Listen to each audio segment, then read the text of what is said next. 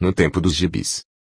A leitura larga horizontes a perder de vista, e nos conduz a voar no infinito, permitindo-nos degustar os incontáveis sabores e as delícias de cada viagem.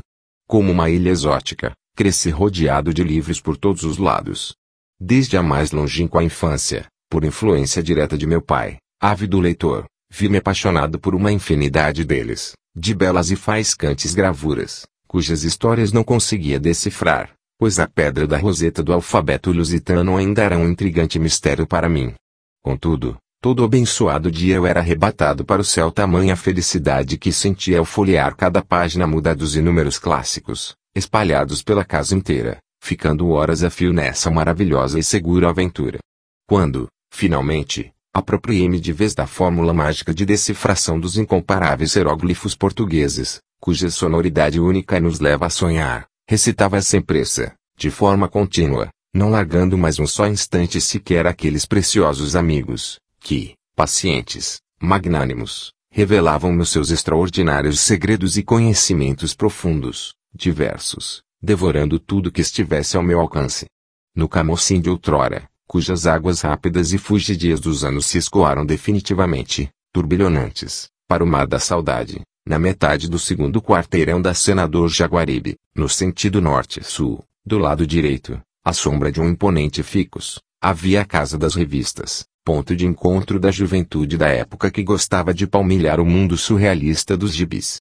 Ali, enfileirados, sem obedecer a organização alguma, e, livres de quaisquer normas, vistosos, chamativos, distribuídos aleatoriamente em grandes prateleiras, estavam heróis espetaculares, Buck Jones, Kit Carson, Cavaleiro Solitário, Roy Rogers, Tarzan, Lanterna Verde, e vilões estereotipados, cujos desenhos nos fascinavam e riscavam a imaginação, com seus quadrinhos característicos por onde mil personagens nos falavam, a nós, pobres e felizes mortais, recém-saídos do encantamento brejeiro da doce meninice. Que maravilha era aquilo, paizinho celestial. Presumo que por ser um cliente fiel, embora jamais com dinheiro sobrando, nos bolsos miúdos, o dono gentilmente me permitia ver praticamente todos os gibis, manuseá-los, com extremo cuidado e carinho, olhar curioso e demoradamente os seus magníficos desenhos, inebriar-me com o cheiro das páginas novinhas, que recendiam a perfume dos deuses, relancear os olhos pelo enredo de cada um, e, por vezes, arriscar-me mesmo a ler, embevecido, alguns trechos, enquanto ele fingia que estava ocupado com alguma coisa e nada daquilo observava. Assim, uma eternidade se passava até eu escolher minhas duas revistas mensais. Aquele ritual se repetia sempre, e proporcionava-me um prazer indescritível. Depois, com o coração acelerado, querendo afoitamente sair pela boca, e, com os pés voando, pelas calçadas, com os olhos brilhantes, de puro contentamento, levava cuidadosamente para o aconchego do lar aquele inestimável tesouro. Ao chegar à velha e querida casa, colocava cuidadosamente os valiosos presentes sobre a mesa da sala de estar, cujo único aparato que se via era um asmático rádio de válvulas Pilco, sentado tranquilamente sobre uma tosca mesinha, que, irascível e rabugento, funcionava quando lhe apetecia, e, com o pensamento dando voltas e mais voltas, dirigia-me rapidamente ao lavatório a fim de livrar as mãos de bactérias e impurezas. Após isto, com a respiração ofegante, pegava novamente o embrulho, abrindo devagarzinho. Não lia logo de pronto os gibis. Não.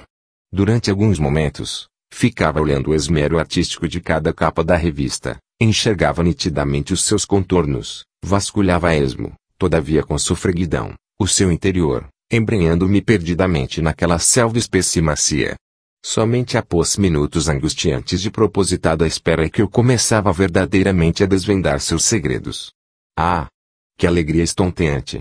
Cansado e febril, com o cocheiro, frenético, animando os cavalos a correrem mais e mais, a carruagem do tempo traz-me de volta, ileso, ao presente, ainda com a mente povoada de gratas e perdidas recordações.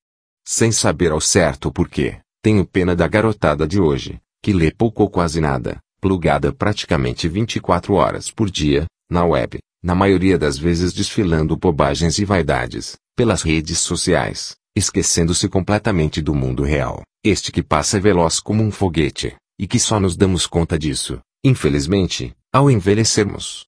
E, claro, Por serem modernos, estes garotos atuais nunca saberão do azolgue mental que os gibis eram capazes de fazer, e do fascínio gigantesco que eles implementavam, em nós, fortalecendo nossas asas e impulsionando-nos para voos bem mais altos e audaciosos. Avelar Santos. A. S. Camocim, Ceará.